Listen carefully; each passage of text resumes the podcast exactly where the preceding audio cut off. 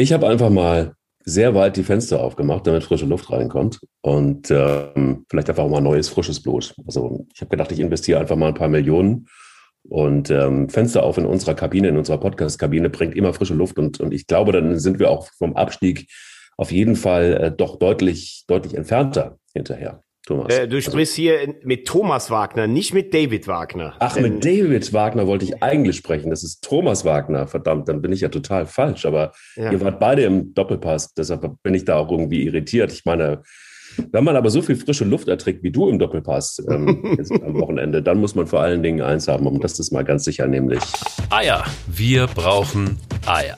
Der Podcast mit Mike Kleiss und Thomas Wagner. Ja, Fenster auf. Es ist ein schöner Montagmorgen und äh, das als Konzept hat mich ein bisschen gewundert bei David Wagner. Also wenn das das Konzept war, dann mh, mm, gut, dann weiß ich. Aber nee, ich habe ich hab ihn schon ein Stück weit verstanden, weil er ja? kam er kam zu einem Verein, der ein Jahr ähm, nach der Vizemeisterschaft eine Saison im Abstiegskampf bestritten hat. Ne? Und ja. äh, er hat natürlich schon recht, wenn du dann eigentlich nur negativ belastet bist, dann musst du versuchen, im ersten Jahr schaffst du das vielleicht noch, ähm, die Jungs wieder aufzurichten, oder du versuchst tatsächlich personell ein paar Wechsel vorzunehmen von Spielern, die unbelastet dahin kommen. Das ist ihnen anscheinend im ersten Sommer noch ganz gut gelungen und dann haben sie sich bis zum Winter waren sie ja damals, es ist ja knapp ein Jahr her, dass sie mit 33 Punkten nach 18 Spieltagen auf Champions League Kurs waren und in der Rückrunde ist dann auch wieder alles an die Wand gefahren und in dieser Spielzeit auch. Das heißt, sie haben in den letzten sechs Halbserien fünfmal Abstiegskampf pur ähm, erlebt und da kann ich den Ansatz schon verstehen, dass man sagt, man muss vielleicht unbelastete Gedanken und auch Personen reinbringen. Das Problem ist nur, er hat trotzdem nicht schlüssig erklären können. Er hat das mit den Verletzten eindrucksvoll äh, gesagt. Da waren sechs, sieben Hochkaräter, die wirklich lange ausgefallen sind. Also nicht nur mit den typischen Muskelverletzungen. Dennoch kannst du mit dem Kader nicht in 16 Spielen neun Punkte in der Rückrunde holen.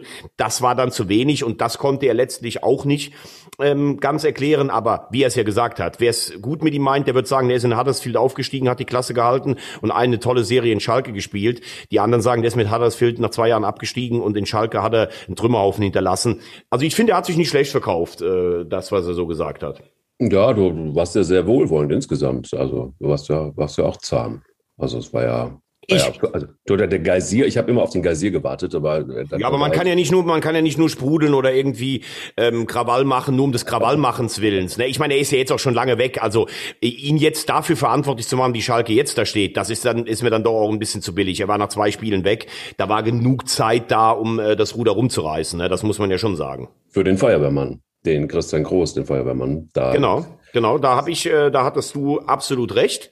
Und ich habe äh, daneben gelegen. Ich habe ähm, gesagt, dass ich glaube, dass er sie zumindest auf Platz 16 führen kann. Ähm, Schalke ist abgestiegen für mich definitiv am Wochenende. Und ähm, ich finde, man hat äh, viel von dem gesehen. Also die Mannschaft war bereit, sie war willig, die hat am Anfang auch gar nicht schlecht verteidigt. Aber es fehlt tatsächlich dieser Mut, einfach gegen den Untergang zu fighten, wie das Mainz im Moment ganz hervorragend macht. Das sehe ich auf Schalke nicht. Äh, bin aber trotzdem, frage ich mich immer noch, ob es irgendeinen Trainer gegeben hätte, der das hätte ändern können, weil da so viel schief gelaufen ist, was wir ja hier schon alles besprochen hatten, dass Groß nur das letzte Glied in dieser Fehlerkette ist. Bedeutet also, man muss jetzt im Grunde genommen schon, oder das hat man ja wahrscheinlich schon länger getan, ähm, es gibt ja dann auch schon in den ein oder anderen Gazetten schon auch ja, Ansätze von Ideen oder von Namen, die da kursieren. Äh, Steffen Baumgart, der als Trainer gehandelt wird in der zweiten Liga, um Schalke noch wieder nach oben zu führen.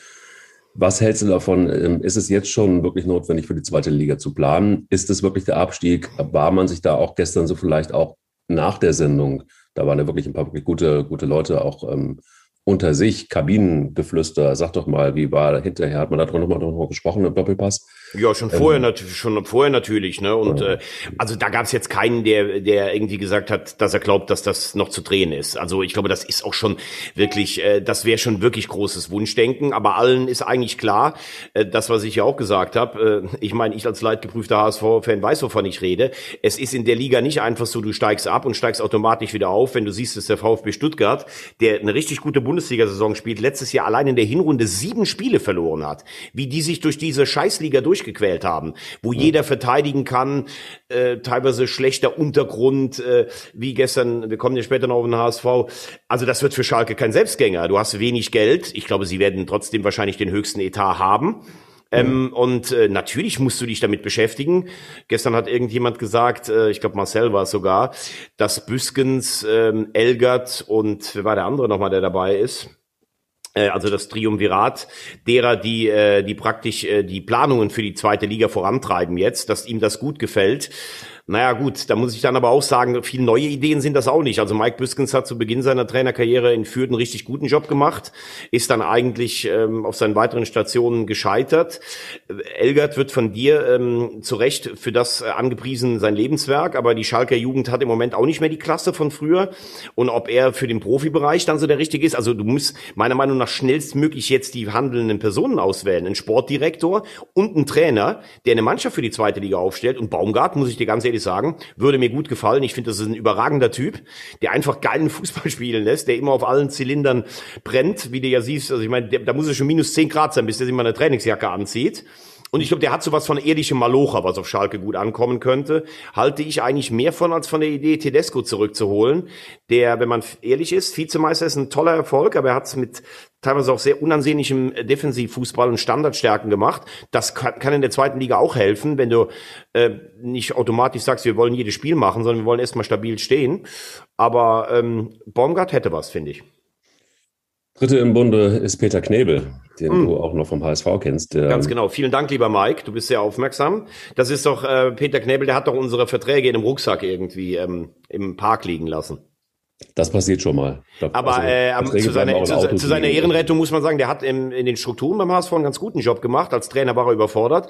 Aber angeblich ist ihm ja auch der äh, Rucksack ähm, von einer in, äh, von einer Putzfrau oder was immer die äh, dafür eine Rolle gespielt hat, von dieser Frau geklaut worden. Also er hat ihn, glaube ich, nicht im Park liegen lassen, um das nur noch mal klarzustellen. Macht man immer so, man als Putzfrau klaut man immer Rucksäcke und äh, mit, mit Spieleverträgen. Das ist, ist klar. Ich, äh, manchmal lässt man auch Verträge einfach im, auf dem Beifahrersitz liegen. Das aber, aber, aber, ab, oder das Fax funktioniert nicht über Chupomoting. Aber äh, sag mal ganz ehrlich, ich meine, welche Spieler siehst du denn auf Schalke, wo du sagst, die gehen mit in die zweiten Liga? Also ich sehe da keine fünf Spieler, muss ich ehrlich sagen. Richtig, ähm, absolut. Man spricht ja von 17, 18 Spielern, die da wirklich nicht mehr, nicht mehr äh, in der zweiten Liga bereit sind zu spielen, muss man sagen. ja, oder verkauft werden müssen, ne, weil sie einfach zu ja, teuer sind. Absolut. Also das wird ein kompletter Umbruch werden und dann ist es aber auch, also man, es ist ja immer, ich schmeiß auch gleich die fünf Euro ins Phrasenschwein rein ähm, aber es ist ja wirklich eine Chance, so ohne Quatsch jetzt. Also ich meine, das da ist so viel auch strukturell im Argen, haben wir ja schon ein paar Mal auseinandergenommen, diesen Verein. Wir haben ihn ja wirklich in, in, in wir haben ihn ja filetiert quasi in diesem ganzen Podcast, äh, seit es, seit es Schalke nicht besonders gut geht. Und, und hier ist es ja auch wieder so, es ist wirklich eine Chance, dieser neue Aufbau. Vielleicht muss es dann einfach auch mal sein, dass du dann wirklich äh, in die zweite Liga gehst. Ich meine, man muss es nicht so lange machen wie der HSV, aber ähm, dass das jetzt erstmal vielleicht eine gute Idee ist, um sich auch mal wieder zu besinnen und zusammenzuruckeln und auf das Wesentliche zu besinnen. Ähm, du hast es gerade angesprochen, der Malocha Club. Also lass es ihn doch, lass doch den, den, den Malocha Club wieder auch zu einem werden. Das, was man da im Moment sieht, es sind lauter kleine Philipp Planes, ähm, die über den Platz stolpern und sich eher um den Kratzer am Ferrari kümmern. Also um hast, du, hast, hast du recht, hast du recht. Ähm, aber ähm, diese, dieses Ding in der zweiten Liga kann sich ein Verein neu aufstellen und ähm, vielleicht auch einfach mal ein Reset äh, drücken. Das war in den 70er, 80er Jahren sicherlich so. Ich kann mich erinnern, dann ist irgendwann in den 70er Jahren mal der VfB Stuttgart abgestiegen, dann kamen die nach zwei Jahren wieder, sind direkt in den UEFA Cup gekommen. Mhm. Die Schere ist aber so groß mittlerweile zwischen erster und zweiter Bundesliga, dass jedes Jahr, wo du nicht in der Bundesliga spielst, einfach dich finanziell enorm zurückwirft. Und das Zweite ist halt, früher, wenn du, äh, wenn du ein großer Verein warst, dann sind die Mannschaften in der zweiten Liga nach einer Stunde Spiel gegen dich auch irgendwann eingeknickt. Aber die sind mittlerweile alle so gut ähm, im Saft, die sind alle technisch so gut, äh, taktisch so gut strukturiert, dass du eben nicht mal beim Tabellenletzten gewinnst. Und das ist halt das Problem für Mannschaften wie Schalke, den HSV, Stuttgart, Köln und sowas. Ähm, Du musst immer das Spiel machen und der Gegner lauert da drauf. Das ist auch das Gefährliche an der zweiten Liga. Also ich würde nicht unterschreiben, dass äh, Schalke äh, zurückkommt. Vor allen Dingen, wie du es gerade gesagt hast. Also da bleibt vielleicht ein Fährmann, weil er sagt, ich bin Schalker. Dann hast du vielleicht ein paar von den jungen äh, Leuten, Tiaf und Ludwig und äh, und äh, Bujelab, die vielleicht bleiben oder sowas. Aber du musst jetzt schon anfangen zu planen. Wir haben Februar und äh, kannst nicht nachher nur auf der Resterampe dich da bedienen. Das, äh, das wird kein einfacher Weg. Und ich habe das Gefühl, es ist überhaupt niemand da, der im Moment mal eine strategische Entscheidung treffen kann, äh, weil Schneider sagt ja selbst, er ist vom, äh, er ist nicht vom Sport. Die drei, die wir gerade genannt haben, klar, die haben Fußballkompetenz, aber haben die jetzt auch die Kontakte und Verbindungen zu sagen äh, und auch die Vision, wie soll Schalke aussehen? Also ich halte das für bei Schalke echt für eine richtig existenzielle Krise. Man muss ihn nicht über den grünen Klee loben, aber Norbert Ärgert hat die Weitsicht. Er hat jetzt allerdings auch bei, bei ein paar Einkäufen in der U19 nicht so richtig wirklich gut gelegen. Also es gab da auch so ein paar, wo, wo er dann, glaube ich, dann, also die U19 hat dann irgendwie nicht so richtig gut abgeschnitten.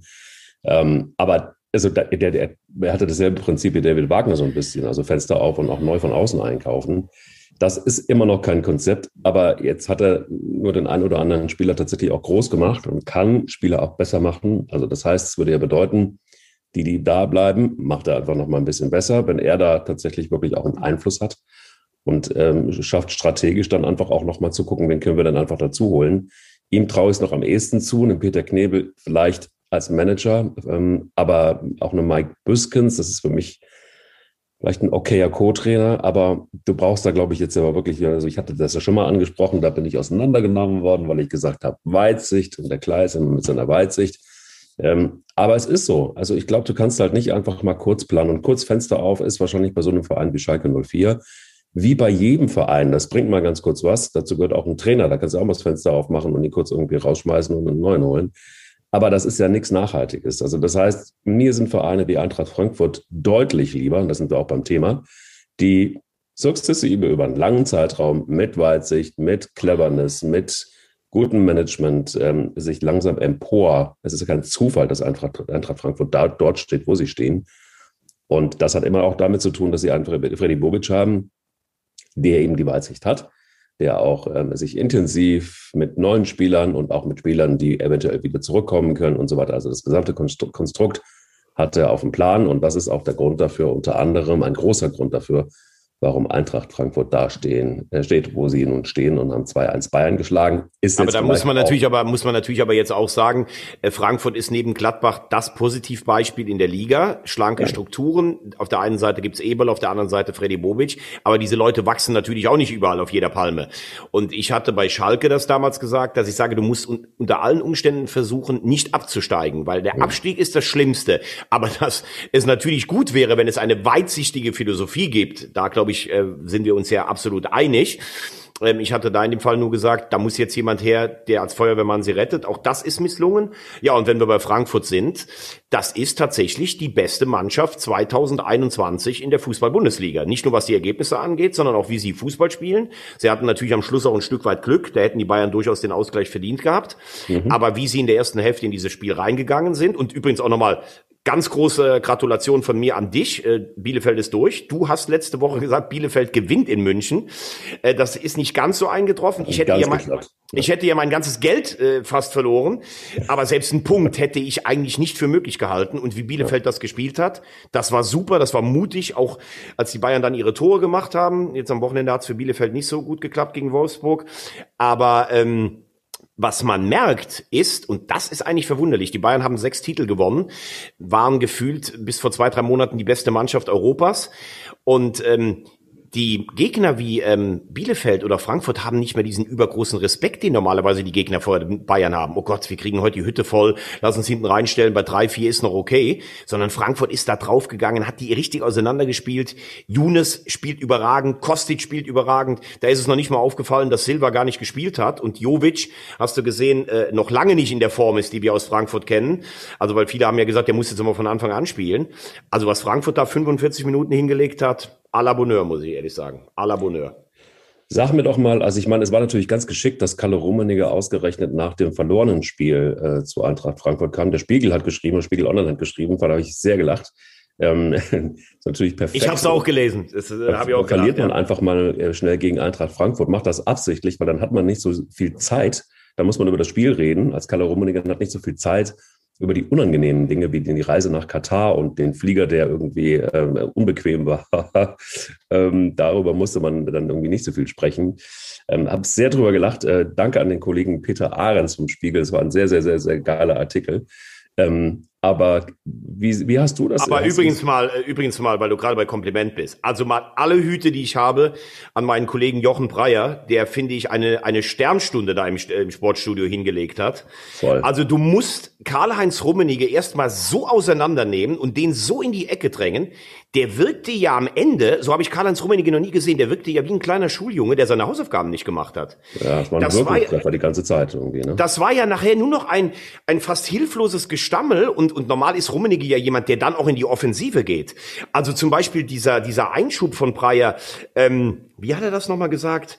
Ähm, Menschenrechte äh, oder, oder, oder was, er wollte was mit Kultur und Religion sagen, aber da sagt er Menschenrechte, das ist aber keine Kultur. Also wollte, weil, weil Rummenigge ja sagen wollte, na, da hat sich ja schon einiges geändert. Also Breyer hat ihm dann ganz klar gemacht, dass über Menschenrechte kann man ja nicht verhandeln. Entweder sie sind da oder sie sind nicht da. Also das hat der überragend gemacht, muss ich wirklich sagen. Ähm, das musst du so mal durchziehen. Und äh, Rummenigge wirkte wirklich erschöpft, müde. Und äh, das waren ja keine Argumente, die er gebracht hat. Das war ja nochmal ein Aufzählen. Ja, wir können ja den Wettbewerb nicht boykottieren. Da bin ich sogar vielleicht noch bei ihm. Also das wäre, glaube ich, jetzt auch ein bisschen zu viel verlangt zu sagen, die Bayern fahren da gar nicht hin, obwohl es ein starkes Zeichen wäre aber dieses Jammern über den Flieger und das mit dem Impfen und der Fußball ist ja so demütig geworden und so. Also das wurde ja alles in der Luft äh, zerrissen. Also selten ist eine, eine große Persönlichkeit des deutschen Fußballs und auch eine große Persönlichkeit der Bayern so äh, durch die Mangel gedreht worden wie am Samstag. Also, um das nochmal kurz zu sagen, und weil es einfach auch, finde ich, wichtig ist, auch für so einen Podcast, den wir hier machen. Ähm, Breyer hat einfach darauf hingewiesen, auf die Menschenrechtsfragen und ähm, letztendlich einfach auch so, was ist mit der Partnerschaft insgesamt mit, mit, mit dem Emirat. Und äh, da hat Rummenigge dann äh, gesagt, dass äh, im Emirat herrsche eine andere Kultur, eine andere Religion und weiter kam er aber nicht, weil dann äh, Jochen Breyer dazwischen gekretscht hat und äh, einfach so ganz locker lapidar gesagt hat, naja, Menschen, Menschenrechtsverletzungen sind keine Kultur. Genau. So.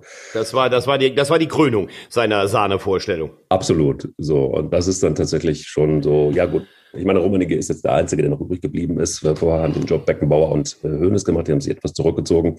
Die haben dann ihre plakativen Aussagen. Die, die gibt es jetzt nicht mehr in der Form. Jetzt ist es eben Rummenigge.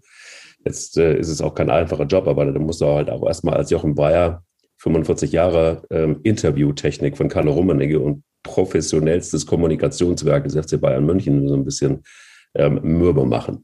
Spielerisch war das gut, was Eintracht Frankfurt gemacht hat. Und jetzt äh, findet man sie in der Tabelle auf Platz 4. 42 Punkte, punktgleich mit dem VfL Wolfsburg. Ähm, auf Platz 3 Leipzig mit 47 auf 2 und Bayern mit 49 auf der Also ich würde, ich würde äh, wetten, darauf annehmen, also ich bin ja nicht so gut wie du, dass Frankfurt in die Königsklasse kommt. Finde die echt richtig stark. Klar musst du immer in der, in der momentanen Phase sagen, wenn du jetzt mal drei, vier Corona-Fälle in deiner Mannschaft hast oder sowas, dann wird das schwieriger. Aber sowohl Wolfsburg als auch Frankfurt haben den Vorteil, sie spielen nicht international. Ähm, das heißt, sie können praktisch Kräfte sammeln und können auch im Training Inhalte einstudieren. Ich hätte nie gedacht, dass es nochmal spannend wird in der Liga. Jetzt musst du natürlich sagen, Leipzig hat nur zwei Punkte Rückstand auf die Bayern. Bayern hat das Heimspiel gegen die Bayern und die Bayern wirken im Moment halt nicht souverän. Das hat mehrere Gründe. Ähm, ich finde ähm, Alaba und Boateng, das ist sicherlich noch das Beste, was es bei den bei den Bayern als Innenverteidiger gibt. Mhm. Aber ähm, das ist lange nicht mehr so souverän, wie es zum Beispiel in Lissabon bei dem Finalturnier der Champions League war. Ich glaube auch, dass sich langsam so ein bisschen auch Unruhe im Kader breit macht. Gut, man hat Upamecano äh, geholt. Hernandez hat es noch nicht nachgewiesen, dass er die 80 Millionen wert ist. Äh, was ist mit Sühle? Also da muss ich jetzt auch mal ganz klar sagen, ähm, das ist berechtigt, dass auch Kritik äh, an Hansi Flick mal rauskommt. Äh, das hat Marcel Reif gestern auch nochmal gesagt. Also wie kann ich auf die Idee kommen, Flick ist völlig zu Recht für alles gelobt worden, aber wie kann ich auf die Idee kommen, Süle, der im Moment eher wie ein Tapsbär über den Platz läuft, der überhaupt nicht fit und austrainiert wirkt, gegen Kostic stellen, der so flink, der so schnell, der überragend in Form ist seit vier, fünf Wochen. Also das war ein ganz klarer Fehler. Da hätte ich Kimmich auf die rechte Seite gestellt. Da, äh, da ist er dann wichtiger, weil ja Pavard wegen Corona ausfällt weil auch Saar nicht das Niveau äh, für die Bayern hat, weil Rocker ähm, sicherlich Anlagen hat, aber auch noch nicht auf dem Niveau der Bayern ist. Auch Schuppomoting kann dann Müller nicht ersetzen. Sané nach vorne mit guten ähm, Aktionen, aber nach hinten, wie auch vor dem 1 zu 0. Also diese Bewegung von Kostic, die ist ja bekannt, wie die das da machen. Und äh, wie sich da Süle und Sané vorführen lassen, das ist nicht Bayern-like. Und du hast ja auch gesehen, was Neuer für eine Krawatte nach dem Spiel hatte. Das ist jetzt nicht, also das ist nicht alleine zu erklären mit, wir hatten eine Reise und wir haben so viele Spiele. Die Spiele waren nicht anstrengend für die Bayern in Katar, weil das war international Laufkundschaft. Und eigentlich sind Bayern-Mannschaften gewohnt, alle drei Tage zu spielen. Sie haben nicht die Form im Moment, sie haben nicht die defensive Stabilität und die Gegner mucken auf. Und das macht die Melange für die Bayern relativ gefährlich. Ähm, und wenn jetzt Leipzig aus der Champions League ausscheidet und die Bayern noch lange dabei bleiben, dann könnte es doch noch mal spannend in der Bundesliga werden, was ich vor drei, vier Wochen für fast unmöglich gehalten hätte. Spätestens dann, wenn der VfL Wolfsburg Meister ist, ähm, dann werden sich alle wundern. Und ähm, auch Bielefeld wird sich wundern. Die sind zwar durch, bleiben in der Liga. Da bin ich mir ziemlich sicher. Da wette ich jetzt Geld drauf. Aber ähm, lass uns über mein Lieblingsthema reden in der letzten Zeit. Und zwar, wenn wir schon beim Thema Fenster auf sind und ähm, Luft. Sollen wir nicht noch ganz kurz, äh, sollen wir nicht noch ganz kurz das Thema, weil das ist zwar fast schon eine Woche jetzt her, ähm, weil letzte Woche hat man uns praktisch den Podcast zerschossen, aber wir müssen doch noch mal über Marco Rose und den Wechsel reden und was das für Gladbach und Dortmund macht. Da bin ich ja mittlerweile irgendwie tatsächlich irritiert, weil es hieß ja, das gab ja dann das Gerücht, das überall auch gestreut wurde, auch äh, medial gestreut wurde, dass ähm, man sich eigentlich von Marco Rose trennen wollte, dass man sich vorzeitig trennen wollte. Das äh, stand ja an der einen oder anderen Stelle auch. Max Eberl hat das als absolute dreiste Lüge abgetan und er hätte die Schnauze voll von diesen Lügen dass man ihnen einfach, dass in der Kabine schlicht und ergreifend einfach auch niemand äh, ihm mal so richtig vertraut hat, dass er noch Spieler mitnehmen wollte nach Dortmund, dass er auch da schon mit Verhandlungen angefangen hat. Jetzt hat man aber sich dann doch entschieden, warum auch immer, man hat die Kurve gekriegt und hat gesagt, nee, das stimmt alles nicht, alles eine Lüge. Und äh, natürlich ist er unser Trainer bis zum Ende der Saison. Und äh, die Ergebnisse sprechen jetzt aber nicht unbedingt für ihn und dafür, dass die Mannschaft sich voll für ihn äh, dann äh, reinhängt. Ähm, das glaube ich, dass da die Lage gerade. Ähm, also, also dass sie sich nicht reinhängt. Ich finde gegen Mainz war die Leistung okay, aber jetzt kommt halt äh, jetzt kommt für Rose halt sehr viel auch zusammen. Aber nur noch mal einmal auf Max Eberl äh, drauf, den ich menschlich überragend finde. Ich schätze den total. Ich finde seine Arbeit fantastisch, die er leistet.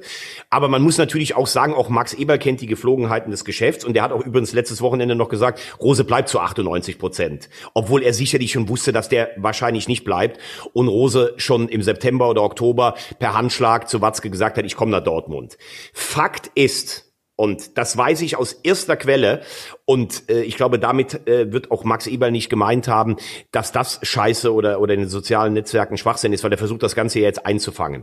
Am Montag nach dem Spiel hat Rose Eberl informiert, dass er geht. Dann hat es der Mannschaft gesagt. Und in der Mannschaft, in der Kabine sind auch zwei Spieler aufgestanden, die gesagt haben, das kann doch nicht dein Ernst sein, weil diese Spieler mit Rose zusammen äh, über die Zukunft gesprochen haben. Und weil Rose auch äh, die Rolle, die er den Spieler zugedacht hat, mit ihnen besprochen hatte. Und die waren brutal enttäuscht.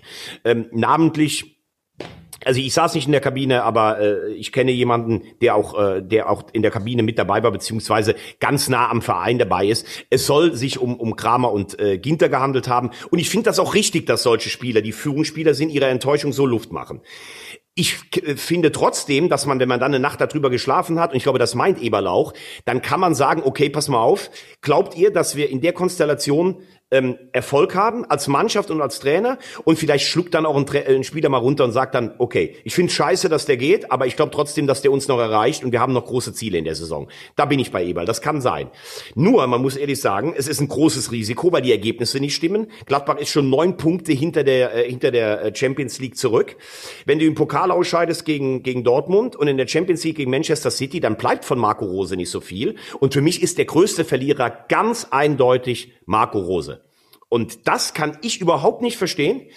Ich finde, der hat einen überragenden Job in Salzburg gemacht. Der hat ein überragendes erstes Jahr bei Gladbach hingelegt sagt dann, Gladbach ist so ein cooler Verein, ich würde hier gerne ein Projekt mit anstoßen und irgendwann mal was Silbernes in die Vitrine stellen. Und nach 15 Monaten bei diesem coolen Verein kommt der vielleicht noch ein bisschen coolere Verein und er sagt schon per Handschlag zu, äh, dem Watzke. Er hat, glaube ich, sogar noch ein bisschen dann hin und her überlegt. Finde ich auch alles gar nicht so schlimm, weil von der Romantik habe ich mich im Fußball schon längst äh, verabschiedet. Was ich aber, was ich aber echt scheiße finde von Rose und wo er sich selber mit einem Eigentor reingelegt hat, war diese vermalmedeite Aufstellung im Derby gegen den FC. Gladbach hatte zuvor aus sieben Spielen fünf Siege geholt, hat keine englische Woche im Anschluss und wechselt siebenmal. Er muss wissen, dass ihm das bei einer äh, Niederlage oder bei einem Unentschieden um die Ohren fliegt, weil für die Fans in Gladbach das Spiel gegen Köln das wichtigste des Jahres ist. Danach waren die Fans alle so sauer und es hieß so, boah, sag mal, will der uns verarschen, will der gar nicht in die Champions League, dann schaukelt sich etwas emotional hoch. Dadurch entstand auch der Druck für Gladbach, überhaupt sich jetzt zu erklären in der Personalie, sonst hätte man da noch zwei, drei Wochen warten können. Jetzt ist die Katze aus dem Sack, jetzt ist die Mannschaft auch im ersten Moment angepisst und jetzt bringst du auch keine Ergebnisse mehr. Heißt, ja. du verlierst gegen Köln und gegen Mainz, du bist neun Punkte zurück und Rosa hat ein Glaubwürdigkeitsproblem. Ich glaube, von Eberl war es aber ganz geschickt zu sagen, der bleibt bei ja. uns, denn wenn er jetzt gegangen wäre, dann hätte er vielleicht auch sagen können, okay, dann nehme ich den Tyram und den Neuhaus auch noch mit. So hat er ihn in die Disziplin eingebunden und hat gesagt, äh, so Rose, aber Spieler nimmst du mir jetzt nicht noch mit. Das hat er ja auch auf dem Podium verkündet, das kann er jetzt wirklich nicht mehr machen. Ich bin nun mal gespannt, wenn Gladbach die nächsten drei Spiele auch nicht gewinnt und aus dem Pokal rausfliegt, weil dann brennt richtig. Das ist ein Pulverfass dann in Gladbach. Ja, aber ganz ehrlich, ich musste gesagt, also ich danke für die, für die Einordnung nochmal und ich finde es gut, dass du tatsächlich jetzt auch nochmal ähm, Eier bewiesen hast und einfach auch mal Namen nennst und, und wie es äh, deiner Meinung nach gewesen ist. Und du hast ja die Kontakte und du bist ja jemand, der schon ein paar Tage im Geschäft, so wie du sagst, ist. Insofern danke dafür, dass du einfach nochmal Klartext geredet hast. Finde ich übrigens, äh, ganz kurz nur eins, Mike, ich finde es auch übrigens gar nicht schlimm, weil äh, alle sagen immer, ja, wie kann denn sowas aus der Kabine rauskommen? Das ist eine Entscheidung von solcher Tragweite und es ist doch klar, dass danach auch im Verein darüber gesprochen wird, dass die sagen, ja. boah, der Kramer und der Ginter, die haben aber Eier bewiesen, die haben auch mal was gesagt dagegen. Das finde ich übrigens auch gar nicht schlimm, dass so etwas aus einer Kabine rauskommt, weil das ist so eine Tragweite. Natürlich reden auch Menschen darüber. Was dann vielleicht darüber gemacht wird, der ist schon auf dem Weg nach Leipzig Leipzig mit dem Auto und der Eberl schmeißt den jetzt gleich raus. Das war vielleicht ein bisschen zu viel, aber dass die Mannschaft geschockt war, äh, Stindl ja, hat das Ganze zusammengepackt, äh, nachher nochmal zusammengepackt, das stimmt. Entschuldigung, ja, dass ich den unterbrochen habe. Aber gut, aber es ist doch, es ist doch was, was mich am meisten nervt und deshalb, also nochmal danke dafür, aber, also, aber was mich am meisten nervt, ist das dann alles irgendwie als Lüge abzutun und auch, also, also ja, wir kennen das Geschäft Bundesliga und ja, wir wissen, es geht um viel Geld und ja, es geht um Eitelkeiten und es geht um Macht und es geht um alles Mögliche. Aber dass man sich nicht hinstellen kann, dass man eben nicht die Eier haben kann und sagen kann, nee, war so. Scheiße. Und wir haben uns zusammengerauft, der Kramer ist aufgestanden, der Ginter ist aufgestanden. Wir haben darüber gesprochen. Wir haben auch überlegt, trennen wir uns vorzeitig. Wir haben überlegt und wir haben dann aber, wir sind am Ende zum Schluss gekommen, nee, wir ziehen es durch. Gibt gute Gründe, es zu tun. Das hat sich auch wieder beruhigt. So eine Kabine geht ja schnell hoch. Eine Kabine ähm, ist aber auch dann schnell wieder am Boden, wenn man ordentlich miteinander spricht. Das verstehe ich nicht. Das kann mir auch niemand erklären, warum dieses Rumgeeier ständig. Das verstehe ich einfach nicht. Verstehe ich nicht. Bin ich bei dir? Das hätte man auch, äh, das wäre kein Zeichen von Schwäche gewesen zu sagen, ja, es gab, Eben. es gab äh, richtige Enttäuschung, es gab auch Spieler, die das persönlich getroffen hat. Wir haben uns zusammengesetzt, Lars Stindl hat für die Mannschaft am nächsten Tag gesagt, wir legen das alles beiseite. Das, glaube ich, hätte Eberl auch äh, gut zu Gesicht gestanden. Verstehe aber auch, ich glaube, für den ist auch eine kleine Welt zusammengebrochen, dass er es anders gemacht hat, macht da auch niemandem einen Vorwurf. Aber dann zu sagen, das war alles Bullshit, das ist mir dann auch zu viel, alles über einen Kamm geschert. Und wie gesagt, gesagt, ähm, das Ding ist einfach zu negativ belastet. Gladbach hat sich in den letzten zehn Jahren zu einem solchen Vorzeigeklub ähm, äh, entwickelt, dass diese Emotionen, die jetzt sehr negativ sind, das passt irgendwie nicht ganz zusammen. Und Rose muss halt wirklich aufpassen. Also da, das Image ist jetzt richtig angeschossen. Klar, wenn der vier Spiele mit Dortmund gewinnt zu Beginn der neuen Saison, interessiert das keinen Menschen mehr.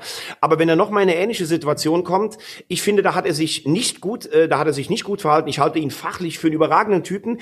Ich finde ihn so auch als Typ witzig und cool, wenn du den so gesehen hast. Aber damit hat er sich keinen Gefallen getan, mit, äh, mit der Art, wie dieser Wechsel abgelaufen ist. Ja, ist so. Da gibt's irgendwie nichts Aber lass uns dann trotzdem mal, äh, äh, weißt du, was komisch ist?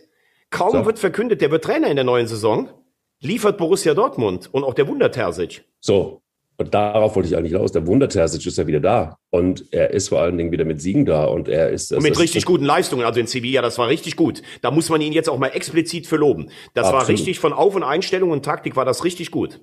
Und auch gegen Schalke muss man erstmal gewinnen, muss man auch erstmal 4-0 gewinnen. Das nee, das, aber das war auch ein ganz konzentrierter Vor äh, Vortrag. Also ich finde, die Woche hat, äh, hat einen Gewinner auf Seiten von Borussia Dortmund und das ist Terzic. Das ist Terzic und das ist äh, wirklich das, ich meine, das kann nur an, an dem Fenster aufliegen. Also, dass man da einfach, also da ist jetzt der Rose schon im Grunde genommen im Auto unterwegs, ist gerade dann äh, irgendwie entgangen, dass er vorzeitig gefeuert wurde, darf bleiben.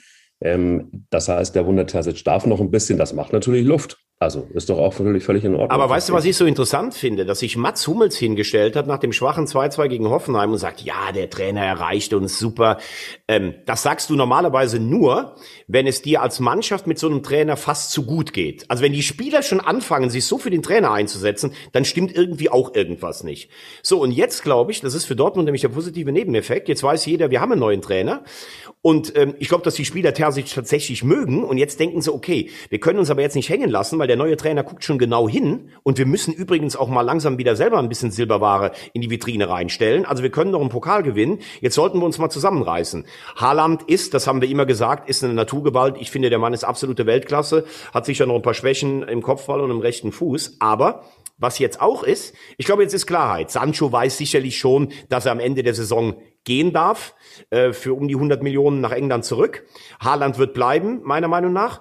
Guerrero und Reus kommen ins Laufen, auch Bellingham. Ähm, das sah richtig nach richtig gutem Fußball am Samstag aus und in Sevilla musste erst mal 3-2 gewinnen. Also ich glaube, Dortmund könnte spät, aber noch nicht zu spät, doch noch die Kurve kriegen, um die Saison einigermaßen ordentlich abzuschließen. Da hast du etwas angesprochen, wenn es zu gut geht und wenn man das Gefühl hat, da stimmt was nicht. Da stimmt was nicht, hat auch ähm, Paul Dardai irgendwie so ein Gefühl, irgendwas stimmt da nicht. Er, er, ist sich sicher irgendwie, also er kann sich nicht so richtig erklären, was da los ist. Also mit, mit Hertha, da geht es nicht richtig weiter. Der Big City Club ist weit entfernt von Big City, es ist eher so dörflich angehaucht und die Tabelle spricht für sich. Das heißt, es geht immer weiter nach unten, die Abstiegsangst bleibt. Was ist da los? Ist es, ist es so, dass auch ein paar Dardai da irgendwie als Urgestein, als äh, Retter, als Feuerwehr dann doch vielleicht. Hm. Du meinst die Feuerwehr aus Charlottenburg? Die ähm, Feuerwehr ähm, aus Charlottenburg. Ich, ich, finde, äh, ich finde, ähm, er hat natürlich auch in einer unfassbar schwierigen Phase übernommen und mit Phase meine ich den Terminplan. Der hat gespielt bisher Frankfurt, Bayern, Stuttgart, Leipzig und muss jetzt nächste Woche nach Wolfsburg. Also schwieriger kannst du es ja am Anfang nicht haben. Mhm. Äh, wenn du vielleicht in Frankfurt einen Überraschungssieg holst oder vielleicht in Stuttgart, dann wird's leichter. Jetzt ist es so, vier Spiele, ein Punkt. Das heißt, der Effekt eines Trainerwechsels ist komplett verpufft. Und ich muss auch sagen, äh, ich stehe von einem, ich stehe auch so von einem Rätsel, weil die Spiele an sich haben natürlich eine viel höhere Qualität als der Tabellenplatz. Jetzt droht der zweite Trainer daran fast schon zu scheitern, also nach Labadia Dardai, ich glaube, das 40-Punkte-Ziel, das kannst du dir schon irgendwo hinhängen. Also es geht nur noch ums nackte Überleben und ist diese Mannschaft überhaupt für Abstiegskampf ausgelegt? Das ist ja die Frage, ne? Das sind so schön Spieler wie Kunja, ähm, da, da sind dann ein, ein paar Spieler, dann, dann hast du Cordoba, der verletzt ist, äh, und dann hast du immer dieses Gequatsche vom Big City Club, dann kriegst du immer vorgerechnet, was du ausgegeben hast. Das macht ja auch was mit einer Mannschaft. Und äh, ich weiß nicht, ob die die Qualität haben, um da hinten jetzt äh, äh, Zement anzurühren und zu sagen, wir spielen jetzt im Abstiegskampf einfach auf gut Glück und vorne wird der Cordoba oder der Kunja uns schon ein Tor machen. Also für Berlin ist das eine brutal schwierige Situation, weil jetzt plötzlich Mainz kommt. Und ich finde ja die Aussage von Martin Schmidt so cool. Die sagen einfach, pass auf, wir brauchen unsere DNA wieder zurück. Der Svensson macht übrigens, glaube ich, einen riesen Job da, Ex-Mainzer, auch ja. als Spieler. Und dann sagt der Schmidt, lass uns den geilsten Abstiegskampf aller Zeiten hinlegen. Und die legen den hin. Ganz anders als Schalke. Und jetzt fangen die alle an zu schwitzen. Bielefeld, Köln, Bre äh, Bremen, ähm, Hertha, die haben doch alle gedacht, also maximal, wenn es ein schlechter Gewicht, müssen wir in die Relegation. Aber Mainz bringt das Ganze nochmal richtig durcheinander. Und da verliert der ein oder andere jetzt auch mal ein bisschen die Nerven. Zum Beispiel beim ortsansässigen Fußballclub. Horst Held. Puh, gestern schön die Medien angezählt. Also das fand ich einen denkbar schwachen Auftritt, muss ich ehrlich sagen. Ja, das liegt daran, dass man irgendwie längere Zeit von Markus Gistol kein Schnitzel mehr bekommen hat. Dann kriegt man schlechte Laune. Das ist doch so. Also äh, die Absurdität bei diesem Verein ist ja, dass die Kommunikation wirklich vogelwild ist. Vogelwild. Und bei Horst Held muss man ehrlich sagen, lieber Horst Held, ganz ehrlich, also wenn man vorher mit Markus Gistol zusammen, mit dem Buddy im Express eine schöne Home Story lanciert, die einem auch gut gefällt, wo man so tete in der Küche steht und so ein bisschen Schnitzel mit Kartoffelsalat isst und was von den Söhnen erzählt, die sich gut verstehen und dann da kommt der Hund mit ins Spiel. Das wird alles so romantisch. Das ist, da werde ich als Rosamunde Pilcher kriege ich ein bisschen Pipi im Auge. Ähm, eben vor allen Dingen, wenn es um Schnitzel und Hunde geht, da bin ich sehr, sehr affin für. Ähm, Kartoffelsalat kann man bei mir weglassen.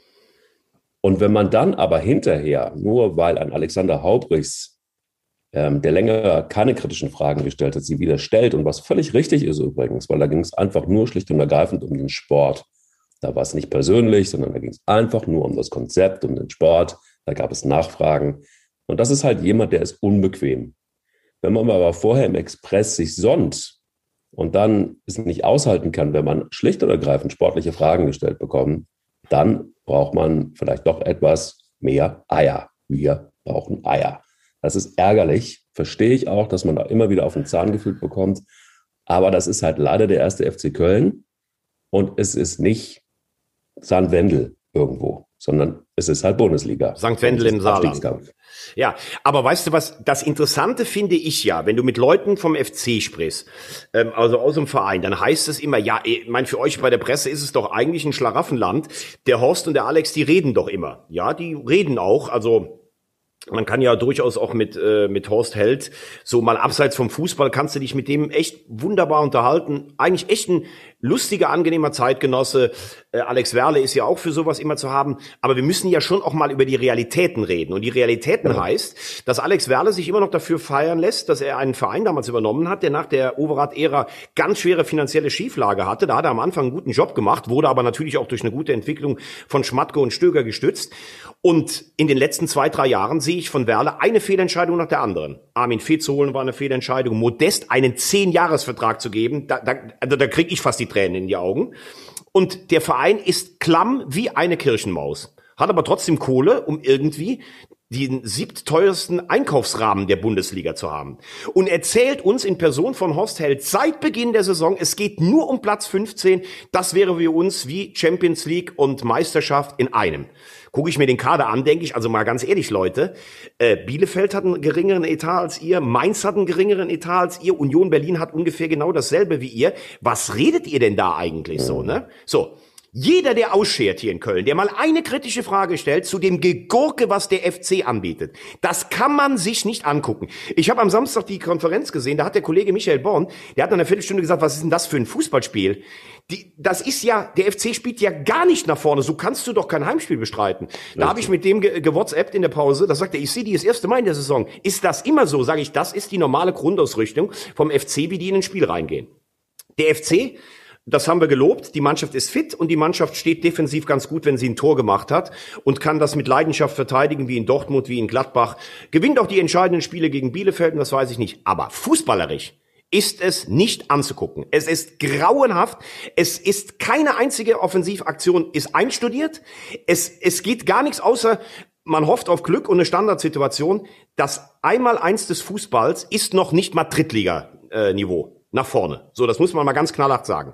Und wenn dann Alex Haubrist, den ich als Typ und als Journalisten total schätze, die völlig berechtigte Frage stellt, ob man mit einem 0 zu 0 gegen Stuttgart zufrieden sein kann und ob man nicht mal mit ein bisschen mehr Offensivgeist in den Spiel gehen kann und bekommt dann von Horst Held so über den Mund gefahren, der erkennbar schlecht gelaunt sich gestellt hat, da muss ich sagen, jetzt ist aber mal Stopp. Also wenn diese Frage nicht mehr beantwortet wird, dann können wir nämlich alle zusammen einpacken. Das war die berechtigste Frage, die man stellen kann. Es, es fragt ja gar keiner mehr in Köln. Wenn du weißt, was früher hier los war, wenn die nur Vierter oder Fünfter waren, was der Express und die Bild gefeuert haben aus allen Rohren und wenn du siehst, wie ruhig jetzt alles ist, es traut sich ja keiner mehr den FC zu kritisieren, weil das ist ja neben Dom und Karneval das einzige Wahrzeichen und wir müssen uns alle schön mit dem FC irgendwie kuschelnd ins Bett legen. Also wenn so eine Frage nicht mehr äh, erlaubt ist und Alex Haubris vielleicht auch mal zwei, drei Monate fast kalt gestellt wird, weil er mal kritisch nachfragt, dann muss ich sagen, gute Nacht Journalismus und gute Nacht erster FC Köln. So, und genau das ist der Punkt. Wir brauchen unabhängigen Journalismus. Wir brauchen letztendlich auch irgendwie, finde ich, einfach mal nachfragen, weil letztendlich sind das ja Fragen, die sich jeder intelligente und auch äh, brennende Fan des ersten FC Köln stellt. Also das ist ja letztendlich alles, was Alex Hauptbus macht. Immer wieder sind ja im Grunde genommen genau die unbequemen Fragen, die gestellt werden würden. Würde vielleicht einfach der ein oder andere aus dem Vorstand sich mal in die Südkurve stellen. Nein, das ist ja übrigens, Mike, wenn ich da nur gerade reinhaken, das ist ja das Nächste. Letztes Jahr hieß es, die Erwartungshaltung im Stadion ist zu groß in dem Umfeld. Das erdrückt ja, ja. uns. Jetzt sind gar keine Zuschauer im Stadion. Jetzt heißt mhm. es, ja, wir haben ja so wenig Punkte, weil die Zuschauer nicht da sind. Ich kann das ganze Gelaber einfach nicht mehr hören. Ja. Und wenn du dich mal umhörst, so in, in meinem Freundeskreis sind ja fast nur FC-Fans. Und wenn du auch mal in seriösen Foren liest, die Leute haben die Schnauze voll von der Art, wie da Fußball gespielt wird. Das kann man sich ja nicht mehr angucken. Und ich habe übrigens gar nichts dagegen, wenn Arminia Bielefeld, die die wenigste Kohle haben, wenn die sagen, wir spielen so einen Fußball, weil wir wollen irgendwie drin bleiben. Aber selbst die versuchen ja nach vorne zu spielen. Es gibt keine Mannschaft, die nach vorne limitierter spielt. Und wenn ich mir die Spiele angucke, da gibt's durchaus Fußballer, Recbecai, Duda, Ötchan, die können ja Fußball spielen. Ich weiß nicht, warum man so einen Fußball anbietet. Und wenn man dann noch nicht mal nachfragen darf, dann wird's echt schwierig. Trotzdem bin ich der Meinung, das habe ich immer gesagt, die Qualität müsste reichen für Platz 12 bis 14. Und es wird, glaube ich, nachher auch reichen, 15. zu werden, weil sie irgendwie noch zwei, drei Siege rausholen ähm, auf das bewährte Muster und dann bleiben sie drin. Nur, auch das habe ich an der Stelle schon vor ganz, ganz langer Zeit gesagt. Von spielerischer Weiterentwicklung davon zu träumen, dass du irgendwann mal wie Frankfurt eine Entwicklung nehmen kannst, das wird in der Konstellation nicht passieren, weil es fehlt an Ideen, was ich personell machen kann und es fehlt an Ideen für Offensivfußball.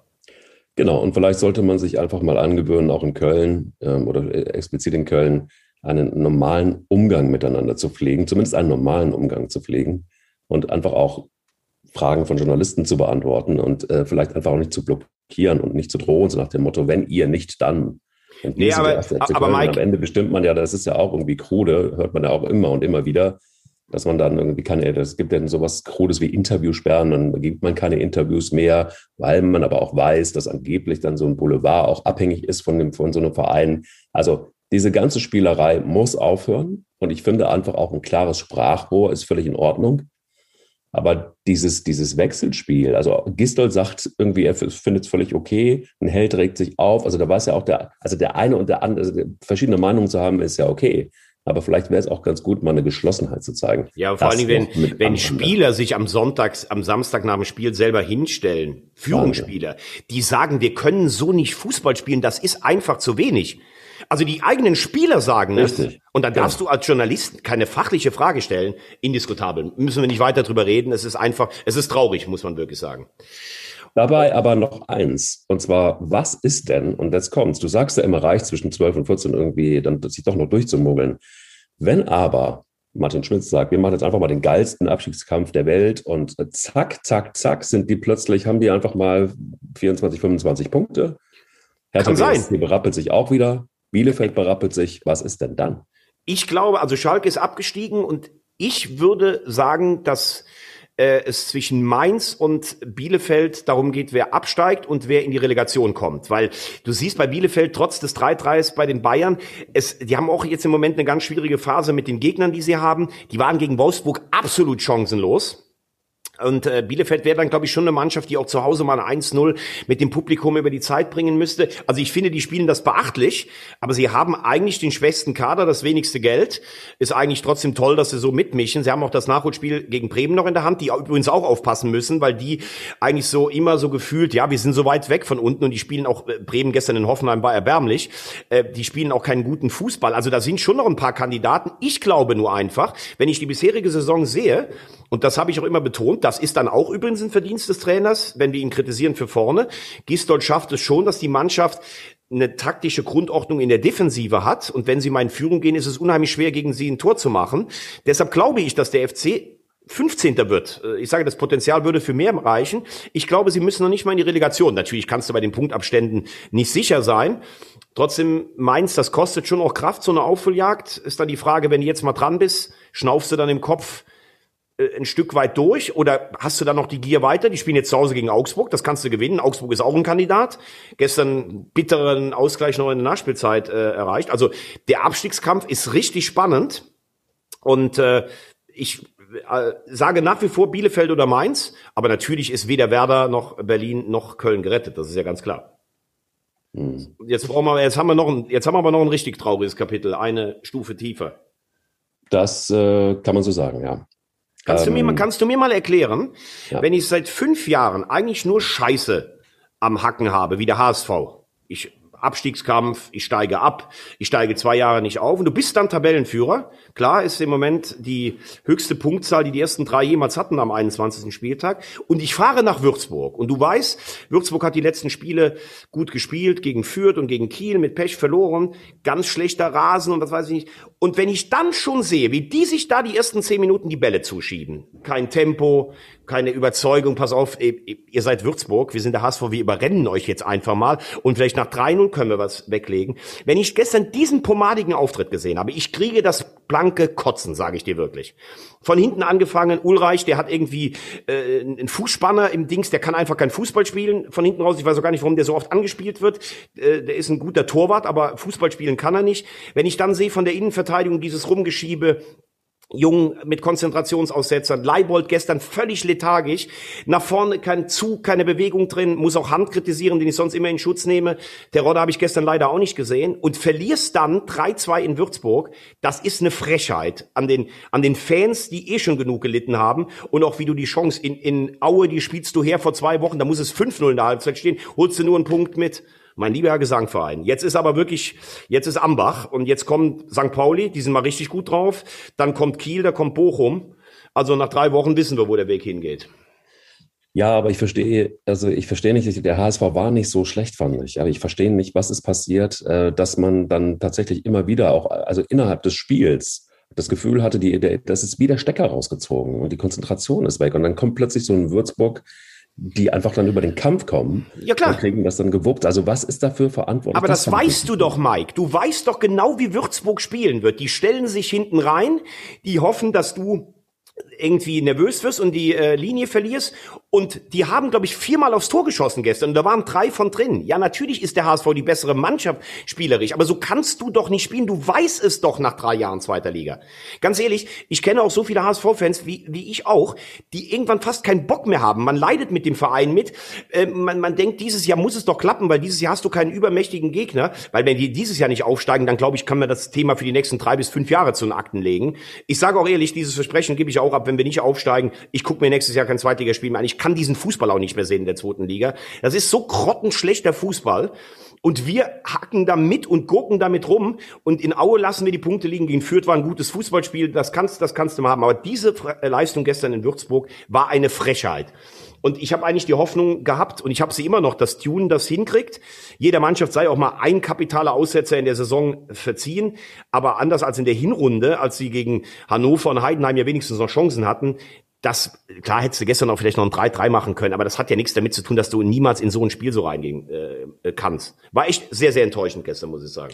Ja, die Signale, also ich meine, das hat sich abgezeichnet. Das ist das, was, was mich so, was mich so geärgert hat bei diesem Spiel. Ähm, die wurden komplett wegignoriert. Und das ist auch irgendwie was, was mir beim HSV gerade im Moment fehlt. Also du kannst so nicht auftreten, wenn es vor allen Dingen da vorne so eng zugeht. Also, ja, klar also wenn du, ich meine, ich verstehe, dass man irgendwie mal, wenn man irgendwie 15 Punkte, 16 Punkte Vorsprung hat, dass man dann sagt, so, okay, komm, ach, da ist die Konzentration vielleicht nicht ganz so hoch. Aber wer jetzt nicht verstanden hat, worum es geht, also nach all der Historie in der zweiten Liga, nach den Möglichkeiten, die man sich verschafft hat, und dann musst du so ein Spiel gegen Würzburg einfach vergessen. Vor allem Bochum verliert am Freitagabend. Du hast eine herrliche Vorlage. Heute spielen Fürth gegen Kiel. Hättest du gestern das Spiel gewonnen, dann bist du der Gewinner des Spieltages. Ich verstehe es einfach nicht. Ich verstehe es einfach nicht. Tja, damit das können wir es auch, glaube ich. Der HSV. Äh, ja. Und ich verstehe auch nicht, warum das, warum, also ich, das ist ja fast wie so eine DNA, die da drin ist mittlerweile. Und das ist, die also spielen also, immer noch, die gehen ins Spiel wie vor 30 Jahren. Als Horst ja. Rubesch gesagt hat, wer soll uns überhaupt schlagen? So, aber das ist leider zwar noch derselbe Verein, aber da ist ja nicht mehr ansatzweise das drin, was früher mal an Qualität dran war. Und trotzdem muss die Qualität ja zehnmal reichen, um Würzburg zu schlagen. Und sie muss auch reichen, um aufzusteigen. Ja. Also das war der allerletzte Weckruf. Und am Montag kommt das Derby. St. Pauli, die schießen alles kurz und klein gerade. Also ja. ich kann wirklich nur hoffen, und äh, manchmal ist der Fußball doch einfach, dass sie sich jetzt wirklich diese Woche auch mal richtig alle das an den Kopf schmeißen und mal sagen, ey, wir müssen am Montag dieses Spiel gewinnen. Und wenn du das Spiel gewinnst, nicht wieder, oh ja, Stadtmeister, Derbysieger, aha, dann kommt Kiel, weitermachen. Bochum, weitermachen.